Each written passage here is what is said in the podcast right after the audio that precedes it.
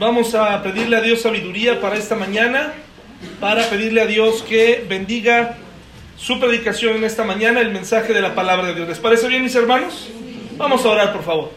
Señor, te pedimos que tú bendigas esta mañana y que bendigas este mensaje de tu palabra y que podamos salir edificados. También te ruego por las personas que nos visitan luego de un tiempo de estar enfermos, te agradecemos porque están nuevamente con nosotros. Y también te pedimos por los que nos visitan por segunda vez, tercera vez, que pues Señor, eh, tu palabra llegue a sus corazones. En el nombre de Jesús, amén. Mis hermanos, es un tema hoy de actualidad que he titulado Lo que hace falta es la falta. Lo que hace falta es la falta, mis hermanos. Es un acertijo para todos ustedes. Y vemos en la imagen que tengo detrás de mí, pues lo que ya todos sabemos, ¿no? Eh, las enormes filas que eh, algunos de nosotros eh, tuvieron que, tuvimos que hacer, ¿verdad? ¿Qué tiene que ver estos sucesos sociales con nuestra vida cristiana? Ya David nos va a empezar a hablar de su amor por el presidente y sus decisiones. No, no voy a hablarles de eso. Las decisiones que ustedes, las opiniones que ustedes tengan respecto a esta medida, o a lo que generó esta medida, eso es asunto de usted, ¿verdad? No estamos aquí para eso. Sencillamente creo que Dios eh, está en estas situaciones también. Dios también se manifiesta en estos problemas y también está con nosotros. No, Él no es ajeno a lo que nos pasa. Por eso este tema es muy importante. Y para antes de entrar de lleno eh, en el tema de, de precisamente de la falta de gasolina y lo que generó, pues quisiera hablarles de cómo es, qué, está, qué estamos viviendo en, nuestros, en estos días en el mundo, ¿sí? Para todos aquellos, miren, hay mucha desinformación. Hay mucha gente que todo lo que viene del extranjero está bien, ¿sí? O sea, si, si la ropa viene de otro lado, si la economía, si se habla de la economía, si se habla, todo está bien en otros países, todo, no hay problema. Yo conozco eh, eh, esa, esa, esa postura y conozco a mexicanos así. Conozco a mexicanos que todo lo que viene del extranjero está, está bien, está correcto, ¿no? Eh, yo mismo en algún momento de mi vida he sido malinchista, ¿no? Pero quiero que ustedes eh, tengan este contexto. En primer lugar, mis hermanos, hay problemas sociales en todos lados. No importa si la economía es de primer mundo, es de segundo mundo, de tercer mundo, cuarto mundo, no lo sé. En todos lados hay problemas, porque en todos lados hay seres humanos inquietos. Bienvenidos, adelante con confianza, por favor, acá hay lugar. Entonces, en todos lados hay problemas. ¿De acuerdo, mis hermanos? En todos lados estamos viviendo una etapa, una generación de gobernantes jóvenes, ¿no? Tenemos a Macron en Francia, tenemos a Trudeau en Canadá, o sea, son gobernantes jóvenes, ¿no? Bueno, entonces hay problemas en todos lados. Y, y para ponerlos en contexto, bueno, pues en Francia, por ejemplo, Hoy, hoy se contabilizan 80 mil personas en protesta con, con, chalecos amarillos, que son gente que aquí a alguien, algún ridículo se le ocurrió eh, ahí en los arcos ponerse un chaleco amarillo, ¿no? Y ponerse, y le, mandó un mensaje al presidente y le dice, así no, ¿no? Con bidones de gasolina y su chaleco amarillo, ¿no? Y eran como seis, ¿no? ¡Qué ternura! Bueno, pero como eso lo quieren replicar aquí, pues en Francia y créanme que los franceses y muchos europeos no andan con juegos, ¿eh? Allá la violencia sale a las calles, allá nada de que... Eh, allá, ¿Y saben por qué están así? ¿Por qué? A ver. Por el aumento. Por aumento a los combustibles, ¿no? También. Entonces, allá no crean que por ser franceses toman las cosas... Ay, es que hablan en francés allá todo, todos se entienden bien. No, hermanos, hay problemas. Y yo escucho muchos, mucha desinformación y hay mucha ignorancia en los círculos de nuestros trabajos, en, en, la calle, que dicen cosas que no saben y que generan temor y que generan incertidumbre, hermanos. Entonces el cristiano, recuerden, no debe vivir con este temor, ¿sí? Bueno, entonces ahí vemos a una chica con la bandera de Francia, el arco del triunfo allá, este, y bueno, aquí se han contabilizado esta mañana 80 mil chalecos amarillos, imagínense, ¿no? Bueno, interesante lo que está pasando en Francia justo en este momento. ¿Sí? O sea, en este momento hay protestas. ¿Ok? ¿Vamos bien, hermanos? Bueno, en todos lados hay problemas, pero ¿qué tal en, el Reino Unido? No es que allá hablan inglés. Y allá donde se habla inglés, todo es mejor. Porque allá sí se saben comunicar. No, hermanos. No. También hay problemas. Una decisión política por el llamado Brexit, ¿no? Salir de la comunidad europea ha provocado una división en la población, porque ahora los diputados, una parte de los diputados quieren que finalmente el Reino Unido no se salga, pero otros sí. Entonces ha generado también protestas, mis hermanos, ¿sí?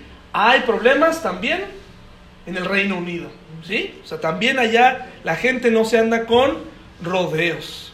Allá la gente también protesta y también discute y también tienen gobernantes eh, para algunos muy capaces, ¿no? Eh, con niveles de estudios elevados, eh, otros muy preparados, pero aún así hay problemas. Entonces no quiere decir que en todos lados, eh, eh, no nada más la referencia debe ser Venezuela, ¿sí mis hermanos? No nada más, no, es que Venezuela, no, no, no, estamos hablando de Reino Unido, estamos hablando de Francia, ¿sí? Venezuela es otro, otro problema del que no vamos a hablar, estamos hablando de, de Europa. ¿Y luego qué pasa en Estados Unidos, hermanos? Ah, no, es que lo que pasa en Estados Unidos, allá sí saben. No, mis hermanos, no, no, no, allá ¿Sabían que allá hay mucho, mucha ignorancia, mucha gente con mucha pobreza también? A lo mejor no se ve como aquí, ¿verdad? Pero hay muchos problemas sociales, mis hermanos también. ¿Pero qué está pasando? Está cerrado el gobierno desde hace ya más de 20 días, creo que hoy se cumple 26, ¿no? Y esto, esto implica que incluso el Super Bowl esté en riesgo, hermanos. ¿Eh? Qué bueno que no llegaron los vaqueros, mi hermano. Qué bueno. Porque entonces dice, fíjense los medios, no dicen, la falta de gasolina está poniendo en peligro que llegue el guacamole a Estados Unidos para el Super Bowl. Ay, de veras, es increíble, ¿no? Aquí tanto problema y están eh, preocupados porque no llega el guacamole, ¿no? Bueno, está cerrado. ¿Y por qué está cerrado? Porque no se ponen de acuerdo. Porque eh, el presidente dice, no, yo quiero dinero para el muro de Estados Unidos, para el muro que divide, eh, ¿no? Nuestras fronteras. Y dicen los demócratas, pues no. Y ahí están. Y allá no se andan con rodeos, también cerraron el gobierno. Pero, ¿qué pasó aquí en México, hermanos? Aquí no hay gasolina, ¿verdad? Aquí nos faltó, eh, recuerden, usted es libre de pensar lo que usted quiera, ¿no? Yo nunca le voy a decir eh, que está bien o está mal, sencillamente aquí nos faltó la gasolina. ¿Y qué generó, hermanos? Generó caos, generó pánico. Pero yo le voy a decir, este, mis hermanos, ¿qué cosa aprendimos? de la pérdida de gasolina en estos días, ¿sí? Le voy a decir que aprendimos. Primero la parte, la parte agradable. Bueno, yo aprendí el valor de las garrafas, mis hermanos. El valor que tienen las, las garrafas de 10 y de 20 litros. Eso aprendí. Aprendí que nunca está de más tener una, ¿no? Veías a alguien en la calle y con una, y, si estaba llena, decías, ¿cómo quisiera estar en su lugar, ¿no? ¿Cómo quisiera estar en sus zapatos y tener un bidón de 10 litros que me lleve al trabajo, ¿no? También aprendí, mis hermanos, que puedes llegar a estimar al despachador de gasolina, ¿no? Puedes llegar a valorarlo, dices, gracias, ¿no? Esos 10 pesos que le diste, esos 5 pesos, ahora se los das con mucho gusto. Gracias por atenderme, gracias por existir, incluso le dijiste que Dios te bendiga, ¿no? Cuando finalmente te dijo, ¿no? Eh, y sobre todo si no te limitó la gasolina, si no te dijo, adelante, si te dijo 200, pues de todas maneras, gracias, ¿no? Y le quieres besar la mano. Ese empleado que siempre menospreciaste, cobró un valor estos días excepcional. Nunca nadie había hablado tanto con un despachador de gasolina como ahora, ¿no? Te acercabas, incluso con la gasolinera cerrada, y le hacías plática, amigo, ¿no? Oye, buen hombre, ¿cuándo llegará la gasolina, buen hombre? ¿Cuándo surtirán? ¿Y cómo has estado? ¿Ya desayunaste? ¿Te gustaría tener mi teléfono para que me avises en caso de... Te aseguro que cuando la crisis termine lo bloquearás, ¿no?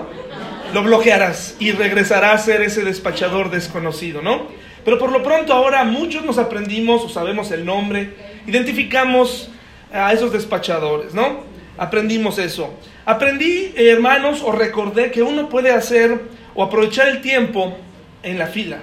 Yo por, por, por lo pronto, hermanos, quiero que sepan que yo, eh, mi esposa y yo, perdimos en el negocio, ¿no? El, día, un día de estos, perdimos en el negocio que, que tenemos porque no, no pudimos obtener gasolina. Y no tengo problema, hermanos, yo no tengo problema. O sea, si a mí me pregunta, ¿estás molesto? No estoy molesto. Yo, estoy, yo soy de los que está contento. Discúlpeme usted, tampoco usted va a convencer a mí, ¿verdad? Pero yo tampoco a usted. Yo estoy contento con eso, perdimos, pero ni hablar.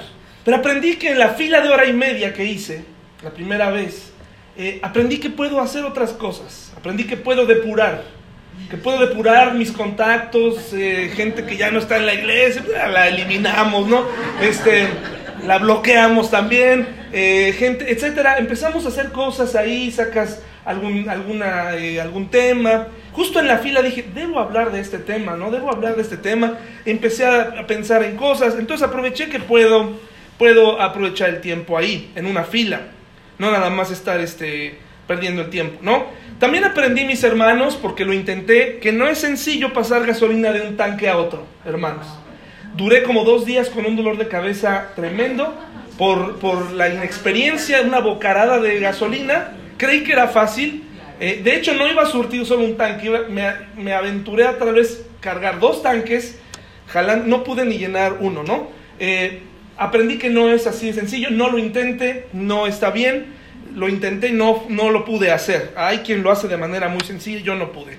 Aprendí que hay un montón de gasolineras, hermanos. En prolongación, en prolongación constituyente, Soli no me va a dejar mentir que vive por esa zona. Hay una cantidad de gasolineras, pero de verdad, eh, y lo más padre es verlas todas cerradas, ¿no?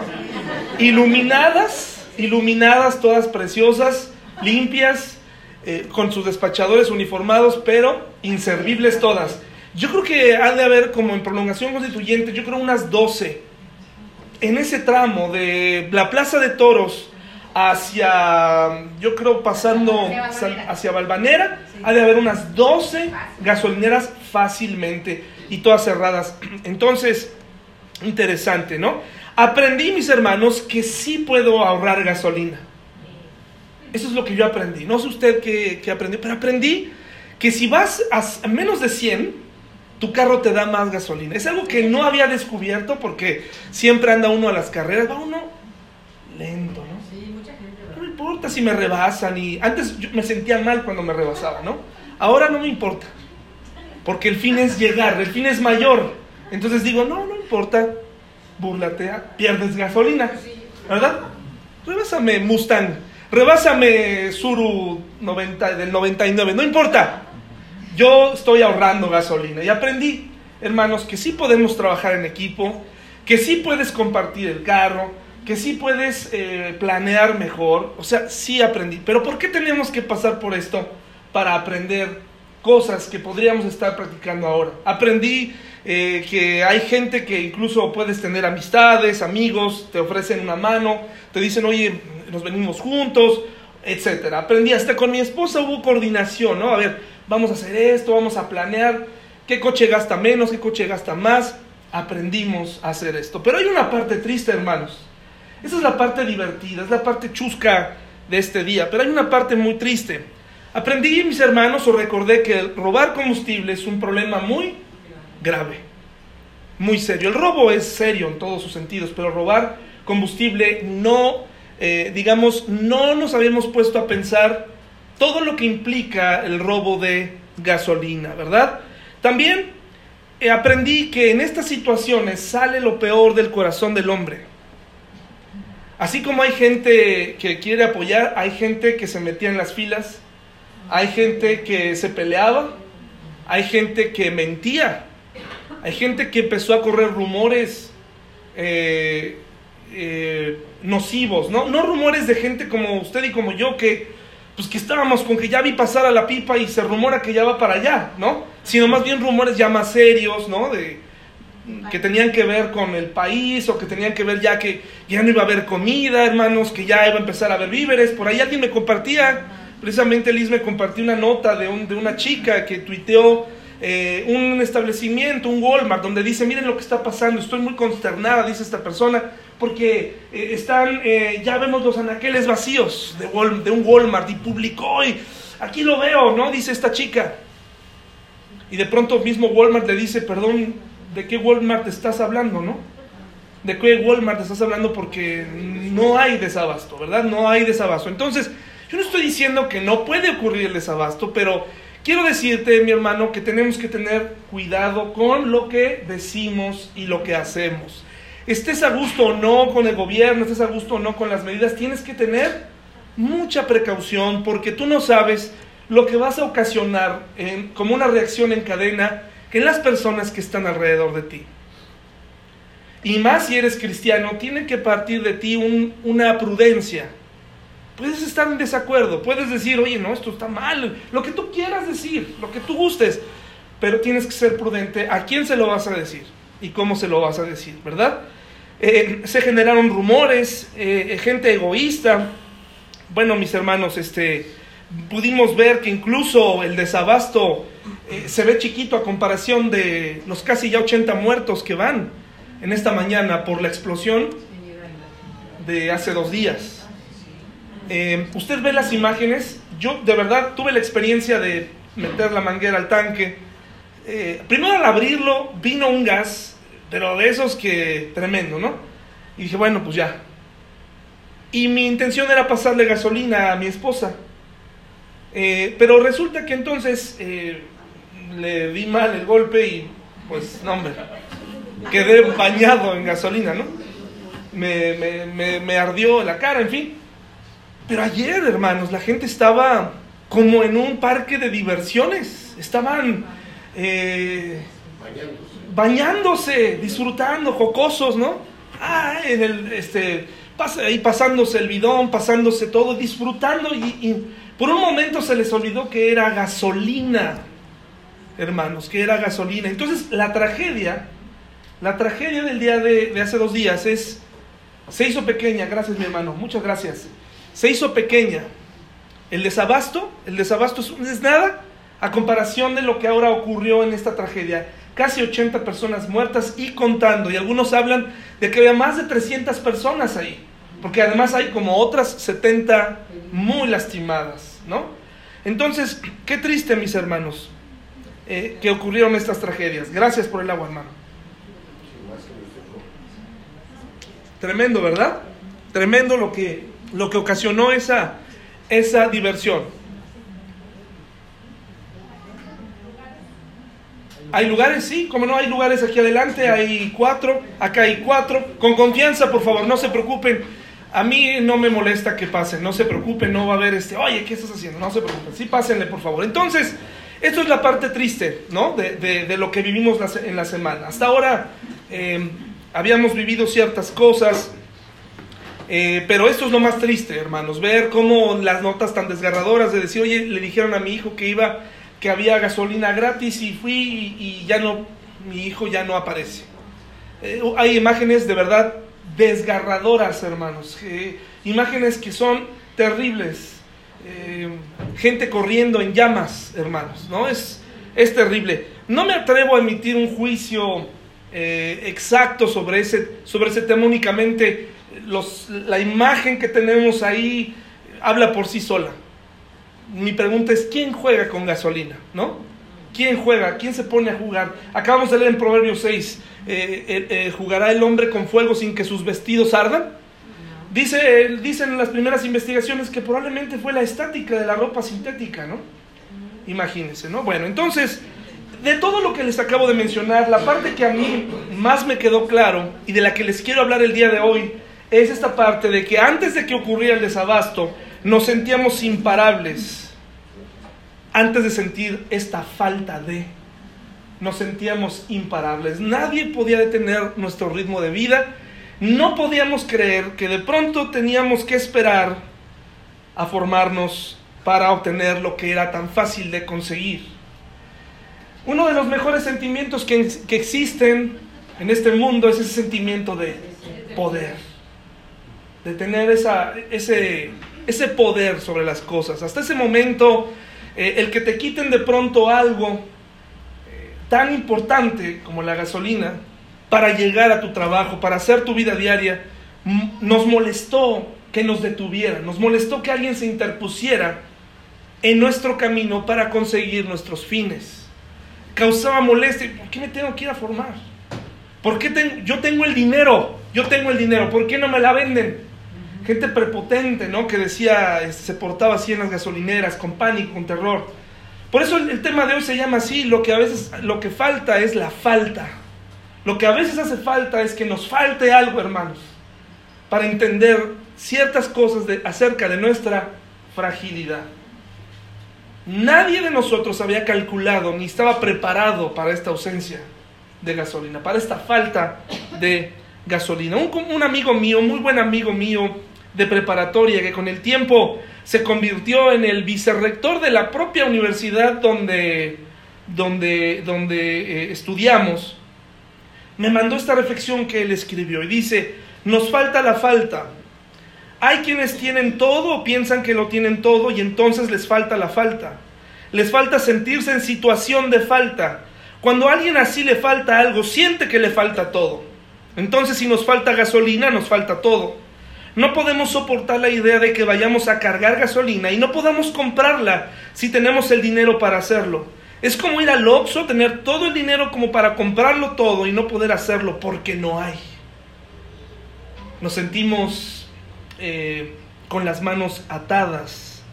Hermanos, les invito por favor a que vayan a Segundo de Reyes, por favor. Segundo libro de Reyes y vamos a estudiar una situación que no se compara a lo que estamos viviendo, pero que nos va a ayudar un poco a entender eh, eh, cómo reacciona el corazón del hombre en estas circunstancias.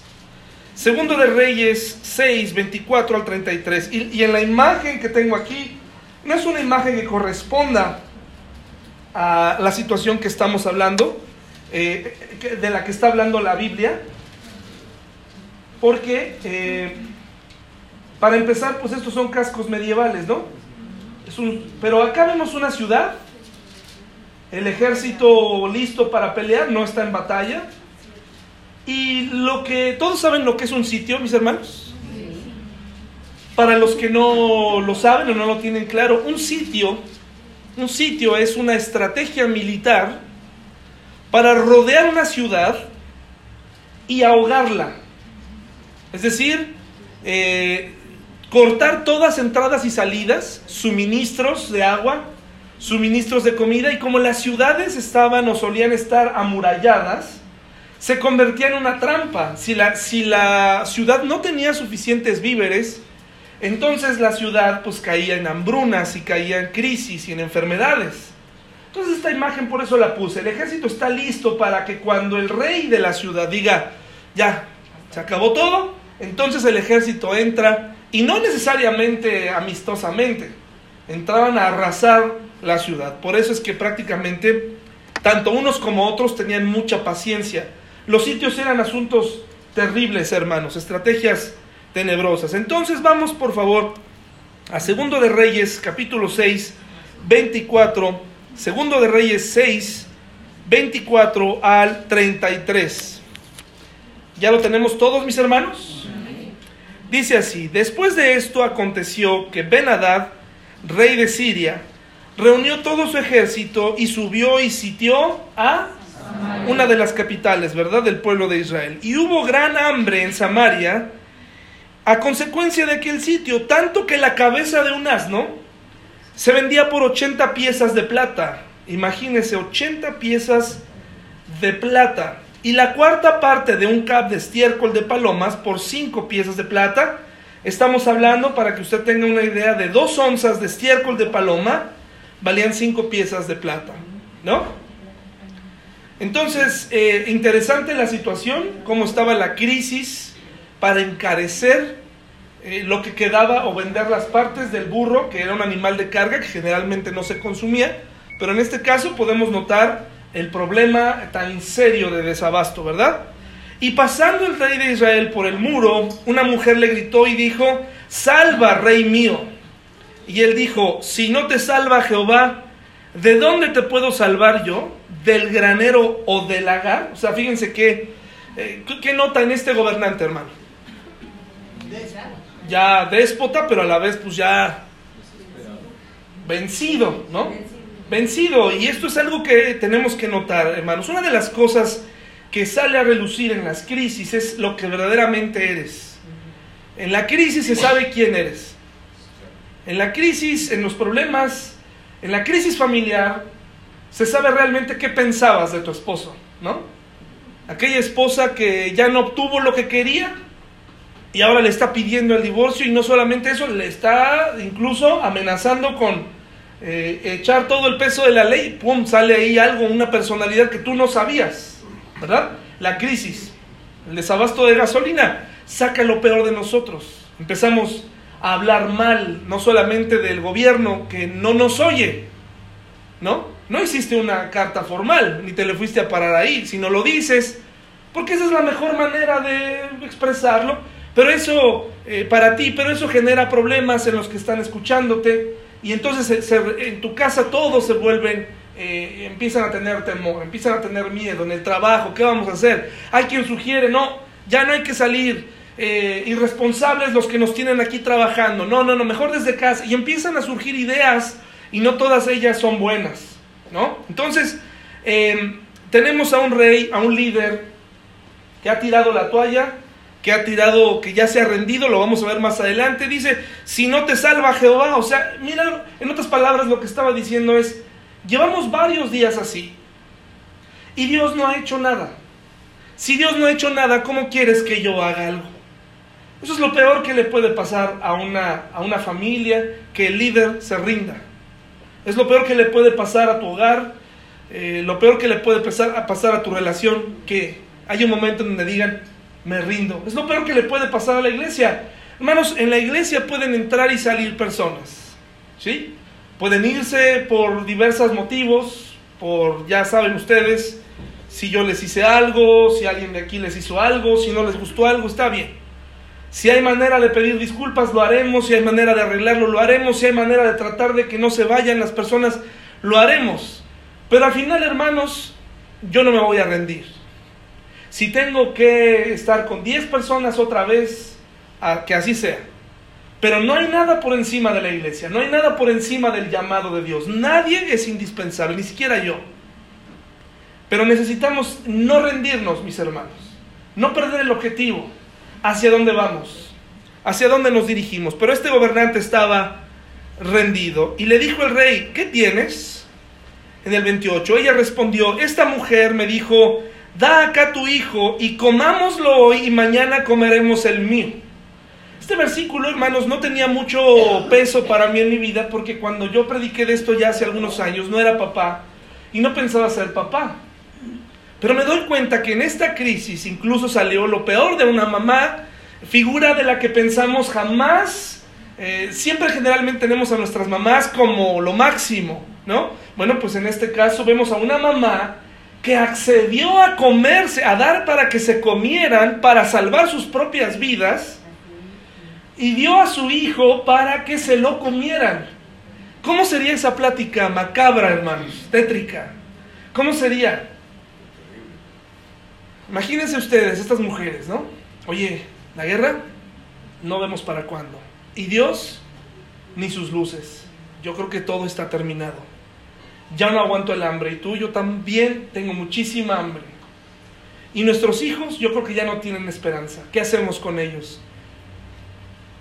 Son pequeños, yo creo que hay que, no, no creo que haya problema. Y si los matamos, y si matamos a uno y, y me lo como, nos lo comemos, yo te comparto de mi hijo y luego tú me compartes del tuyo.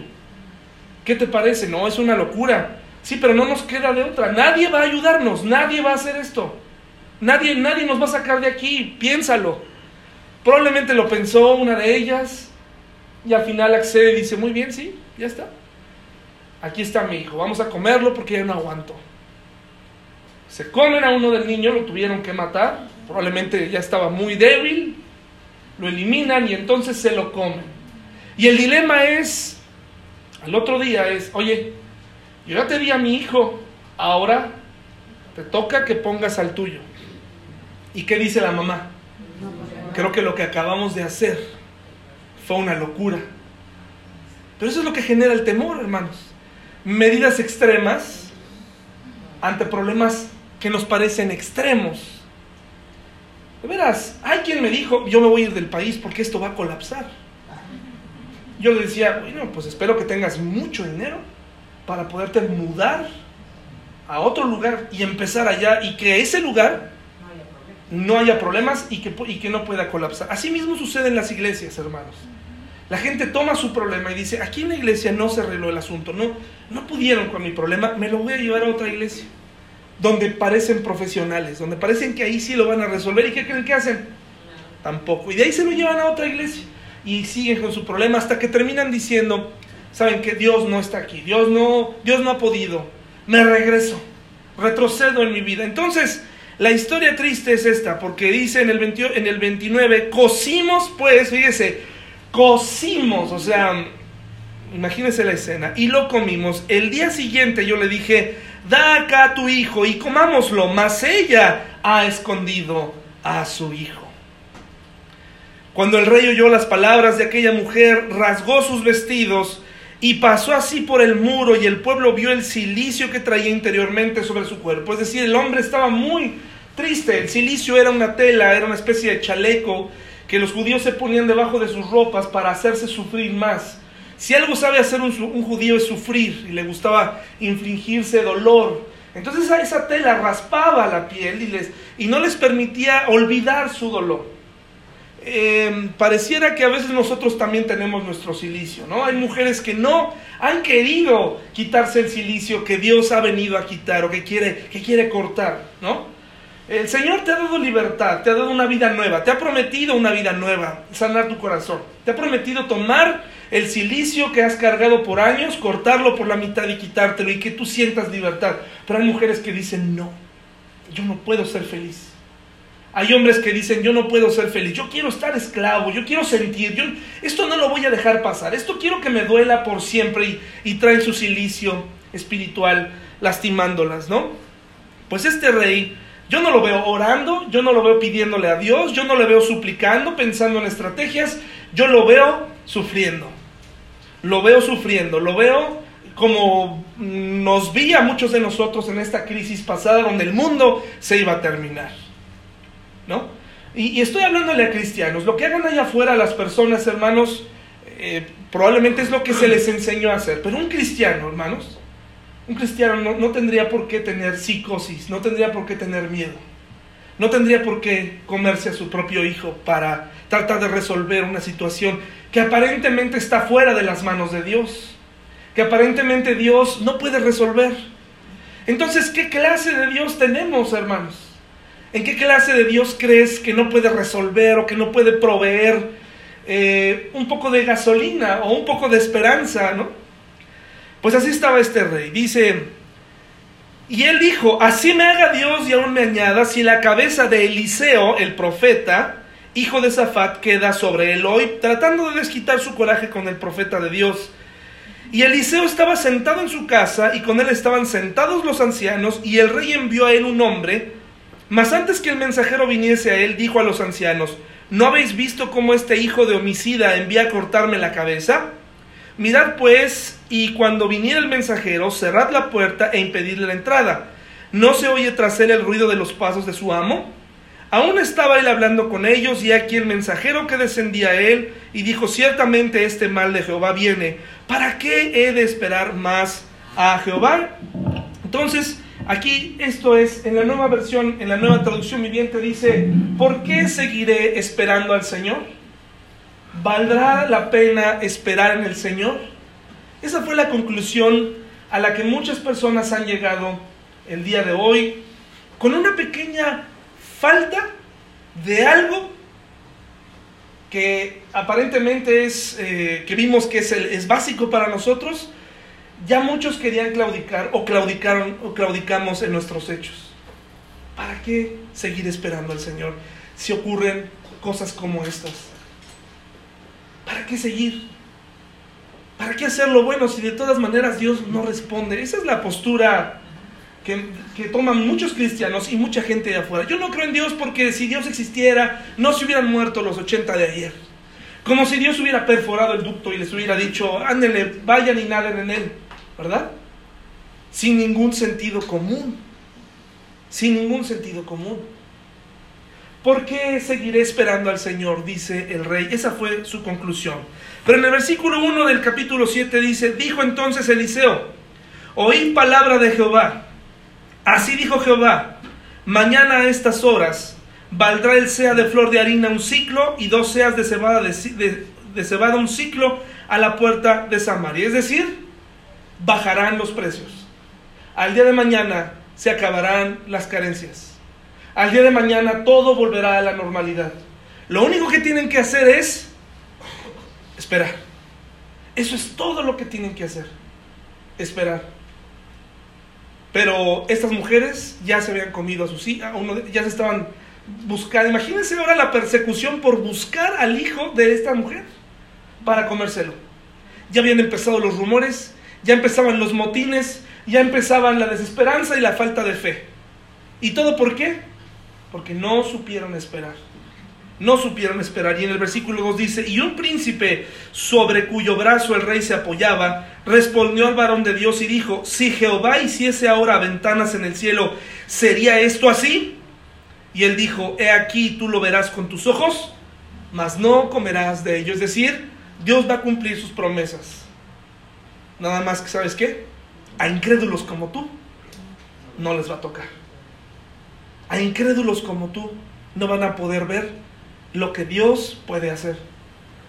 Para incrédulos como nosotros, mis hermanos, si vivimos en incredulidad, jamás podremos llegar a ver lo que Dios es capaz, es capaz de hacer en nuestra vida. Si tú estás buscando rehacer tu vida, lo único que tienes que hacer es esperar. Puede ser que mañana las cosas cambien, pero ¿podrás esperar? ¿Podrás esperar? para si estás en crisis, que no me han dado trabajo, ya no sé qué hacer, ya no aguanto, podrás esperar. Podrás esperar a mañana, las cosas serán diferentes. Podrás esperar. Podrás aguantar un poco. Pero nuestra naturaleza nos dice, no, hazlo. Sal y resuelve tu soltería. Joven que estás aquí, que estás deseoso de hacer una vida o que tal vez estás considerando irte de la iglesia porque aquí no hay más jóvenes, no hay alguien que pudieras, con el que pudieras tener una amistad y posteriormente casarte. ¿Podrás aguantar esta crisis de la que no puedes aguantar ya? ¿Podrás aguantar? A mañana puede ser que mañana Dios te presente a alguien. Pero ¿qué dices? No, no, no, no, no puedo ser, no, no, no puedo aguantar. Estoy a punto de divorciarme, ya no soporto a mi esposo porque eh, es así, así, mi esposa. ¿Podrás aguantar a mañana? Puede ser que mañana Dios te dé una respuesta, pero no queremos esperar, hermanos. Y por eso tenemos historias como esta. Y Dios cumplió su promesa. ¿Saben qué pasó?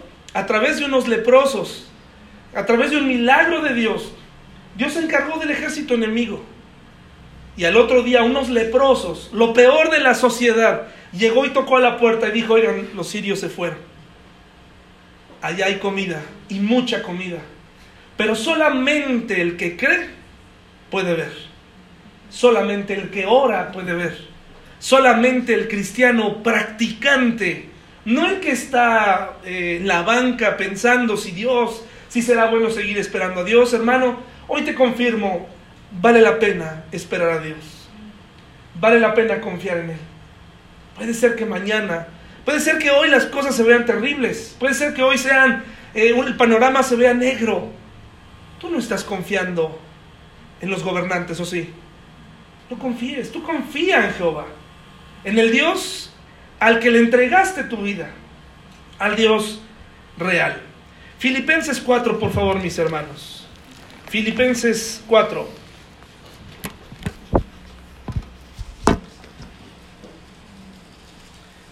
Yo no sé qué otras estrategias y qué otras cosas vayan a ocurrir en los próximos días pero yo he decidido no tener temor y no esparcir rumores y no tener miedo, porque Dios se va a hacer cargo de mi hija, Dios se va a hacer cargo de mi esposa, Dios se va a hacer cargo. Cuando, cuando las opciones se terminen, entonces Él va a entrar en acción, pero no me la voy a comer. No me voy a comer a mi esposa, no voy a comer a mi hijo, no voy a llegar a un estado de tristeza y de desolación y, no voy a permitir que la crisis me haga cuestionar mi fe. Por eso el Señor a veces permite estas cosas, para saber de qué estamos hechos, hermanos, para saber verdaderamente cuánto contenido tenemos de la Biblia, cuánta esperanza hay en nosotros. No optimismo, ¿eh? El optimista, hermanos, es, es engañoso, el que, el que dice, dice ver cosas que no están ahí. Pero una persona que tiene fe puede tener miedo, puede tener eh, incertidumbre, pero a la vez está confiando en Dios y le pide a Dios. El mismo Juan el Bautista, estando en la cárcel y, y estando Jesús en acción, todavía tuvo dudas y mandó preguntar si Jesús verdaderamente era, era el Mesías.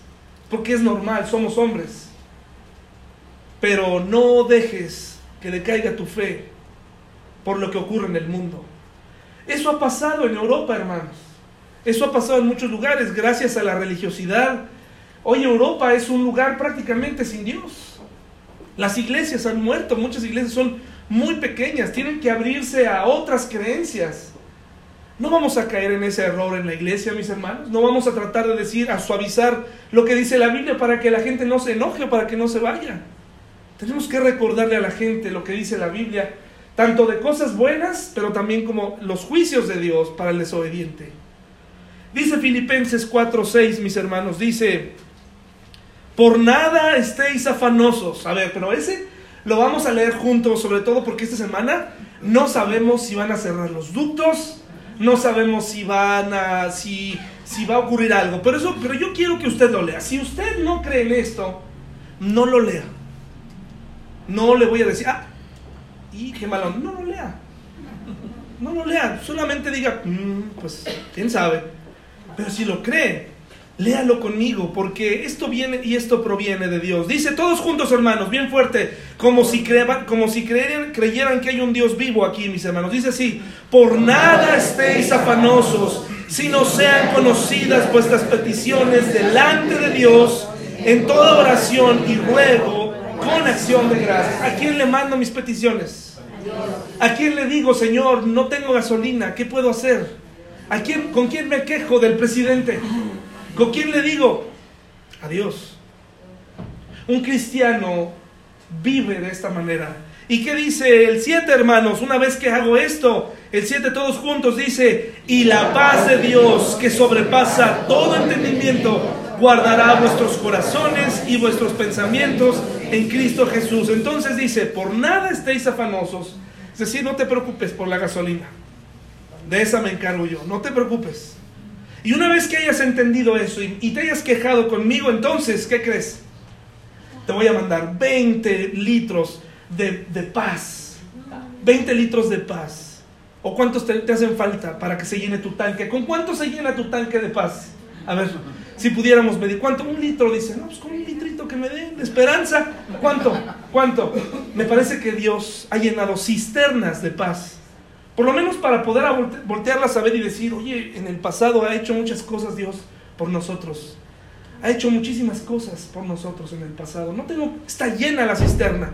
No tengo por qué tener miedo del desabasto. Dice una vez que creo, entonces la paz de Dios que sobrepasa todo entendimiento, ¿qué va a ocurrir? Guardará vuestros corazones y que vuestros pensamientos en Cristo Jesús. Es decir, me va a librar de pensar que este es el final. Me va a librar de estar regando rumores. Me va, me va a librar de estarme enojando. ¿Ganas algo con enojarte en este momento? Con el gobierno de quien sea, ¿ganas algo, hermano? No ganas nada. Porque no te van a hacer caso. nadie va a estar así, ah, no, la verdad que me preocupa. No, o sea, por favor, el único que está atento a tus quejas y a tus necesidades es Dios. Eh, por favor, el 11 al 12, mis hermanos, aquí vamos a terminar. El 11 y el 12 dice, eh, no lo digo porque tenga escasez, dice Pablo, pues he aprendido a contentarme cualquiera que sea mi situación. Un momento ahí, Pablo, hermanos, trabajaba, ¿de acuerdo? De ahí yo tomo el modelo de que un pastor puede trabajar. A mí una persona que me dice es que tú no estás de tiempo completo, entonces tienen que eliminar a Pablo y todas sus cartas.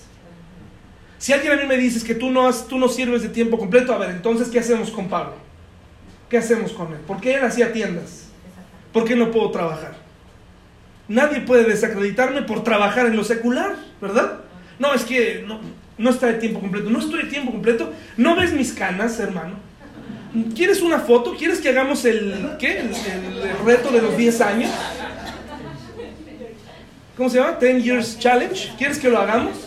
¿Quieres ver cómo llegué? ¿Tú crees que es fácil ver a la gente irse de la iglesia? ¿Crees que es fácil llegar sin enemigos y tener enemigos de pronto? Gente que se esconde en Costco, gente que se, esconde en Liverpool, gente que eh, te evita cuando te ve. ¿Crees que es fácil ver a tus invitados afuera, que, te, que no te saluden o que tal vez digan, este loco, no vuelvo ahí por las cosas que dijo? ¿Crees que es fácil? No, tú nada más los traes y te sientas y le suavizas. No, mira lo que él quiso decir. No, no, no. Lo que yo quise decir es que la homosexualidad está mal. Eso es lo que quise decir. ¿Sí? Pero tú le... No, no, mira, lo que él quiso decir es que las cosas no son así, que el infierno no existe. No, no, no. Yo quise decir que el infierno existe, que el infierno es real y que si tú no aceptas a Cristo en tu corazón, que si tú no lo, no lo aceptas como tu Salvador, ese es el lugar que te espera. No lo digo yo, lo dice la Biblia. Pero no es fácil, hermanos, salir a la calle y que de pronto la responsabilidad quede en mí. Pero es parte, yo lo acepté. Me gusta hacerlo, estoy contento. Pero no es fácil. No es agradable.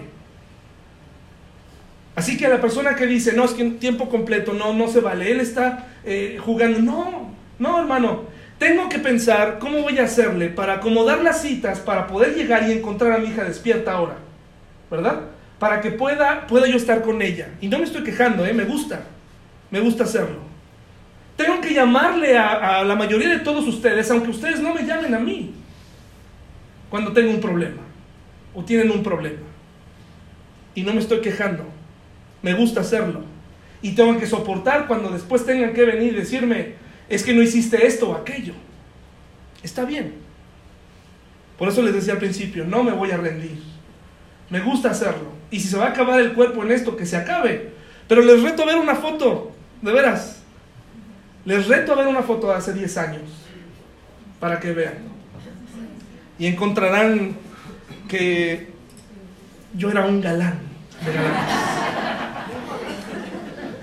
entonces dice Pablo, un hombre que trabajaba, un hombre que ganaba su sueldo, un hombre que, que luchaba, que fundaba iglesias. Obviamente yo no le llego ni a los talones a Pablo, ¿no? Comparaciones aparte, ¿no? Lo que estoy tratando de decir es que él tenía muchas responsabilidades. Y dice, no lo digo porque tenga escasez, pues he aprendido a contentarme cualquiera que sea mi situación, en las buenas y en las malas. Y aquí es donde esta vez esto del desabasto nos enseña. Y la pregunta es, la pregunta para ti es, ¿sabes vivir?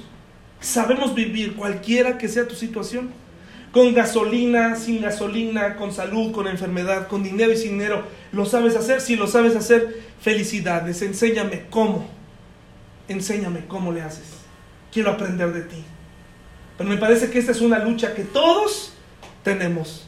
No sabemos vivir en todas las circunstancias. No sabemos lo que es, ¿no? No hemos aprendido a contentarnos, no a conformarnos, sino a contentarnos, decir, bueno, en este momento, pues eso es lo que hay, eso es lo que hay, ¿verdad? Eso es lo que tengo, esto es, esta es la realidad del país, esto es lo que va a estar pasando, pues esta es la realidad del mundo, tengo que contentarme en mi Dios, tengo que confiar en Dios, cualquiera que sea mi situación. Y luego nos dice algo todavía más duro para todos los que somos consumistas, entre los cuales yo me, me cuento, hermanos. Este año estoy tratando de cambiar esa parte de mi vida, pero sigo estando en un mundo materialista. Me gusta el materialismo, me gusta el consumismo. Estoy buscando que Dios, no estoy buscando, estoy tomando decisiones, ¿verdad? Para esto. Y dice, sé vivir humildemente. Y dice Pablo, hice tener abundancia porque cuando me ha ido bien, cuando he vendido esas tiendas caras, me ha ido bien, dice Pablo. Sé vivir, sé tener dinero. Hay muchos de nosotros que yo creo que Dios no nos da más dinero porque cuando nos diera dinero, uff, seríamos... Yo entraría flotando, hermanos. Entraría con un dispositivo hasta acá. Por eso tal vez Dios no me bendice en ciertas áreas, ¿verdad? Sé vivir humildemente y sé tener abundancia. En todo y por todo estoy enseñado. Y luego dice, así para estar saciado como para tener hambre. Entonces nos dice, el cristiano pasa hambres, ¿no? Hay carencias, hay momentos así, pero no lo veo triste, no lo veo quejándose. Y dice, como para tener hambre, así como para tener abundancia, como para padecer necesidad. Y luego viene el fantástico, el hermoso versículo, es, la correcta palabra, descripción, adjetivo para, esta, para este versículo, ¿verdad? Fantástico no, porque eso es algo de, la, la, ciencia ficción. Grandioso, maravilloso, todo lo puedo en Cristo que me fortalece. Y está hablando y viene de un contexto de dinero, de carencias. De eso viene. Todo lo puedo en Cristo que me fortalece. Y luego viene otro secreto en Filipenses, otra cosa maravillosa, porque cuando Dios entra en acción, también en esta crisis vemos que hay gente que quiere ayudar. Sin embargo, dice, bien hicisteis en participar conmigo en mi tribulación. O sea, Pablo dice, pero gracias porque has mandado dinero. Gracias. Y yo aprovecho a ustedes también por el pago que me dan. Les agradezco, mis hermanos. No sé qué tenga el resto del año yo no guardo la agenda del presidente. pero yo deseo que a todos los que estén aquí les vaya muy bien.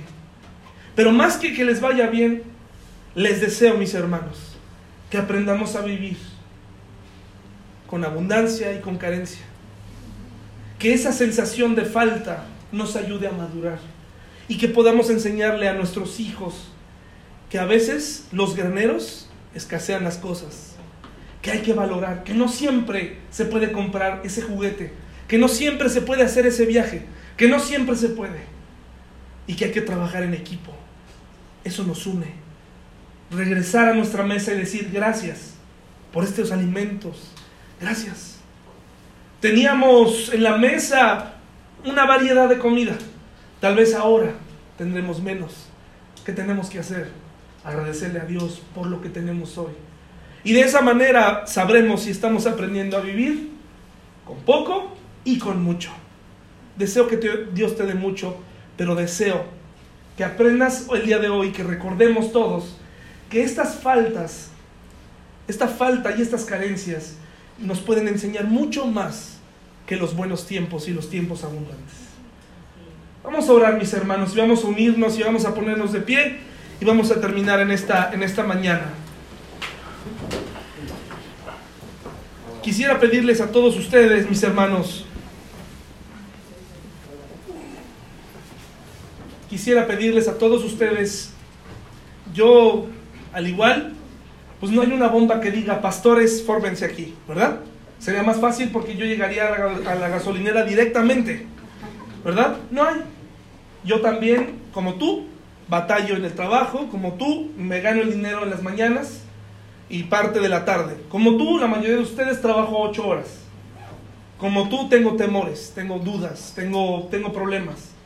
Pero como tú, hoy quiero que nos unamos para confiar en este Dios en el que creemos y que avancemos juntos. Y que este año, si tienes alguna situación, se la cuentes a Dios. Dejes tus cargas delante de Dios. Trabajemos juntos, trabajemos unidos.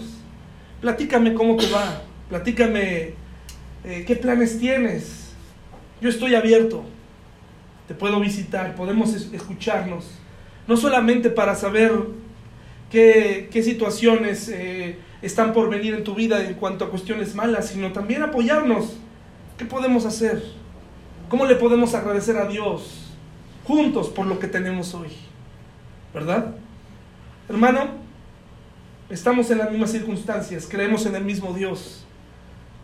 A tu alrededor hay mucha gente pasando por lo mismo. No estás solo, como verás. No estás solo. No esparzas rumores, esparce la Biblia. ¿Qué te parece? Vamos a orar. Señor, muchas gracias por esta hermosa mañana. Líbranos de tomar medidas desesperadas cuando nos falta algo, Señor. Líbranos, Señor, de tomar decisiones intrépidas para pretender ayudarte. Ayúdanos, Señor, a confiar en ti. Hoy se escucharon muchos propósitos acerca de tener una relación contigo. Que este sea el año, Señor, de crecimiento. Que sea el año en donde, aunque las cosas salgan mal, podamos seguir caminando, Señor, sin rendirnos. Hacia adelante, Señor. Ni un paso atrás. Ayúdanos a recordar todas las veces que nos has sacado. Todas las veces que nos has ayudado. Todas las veces que has, eh, nos has dado recursos nos has dado paz.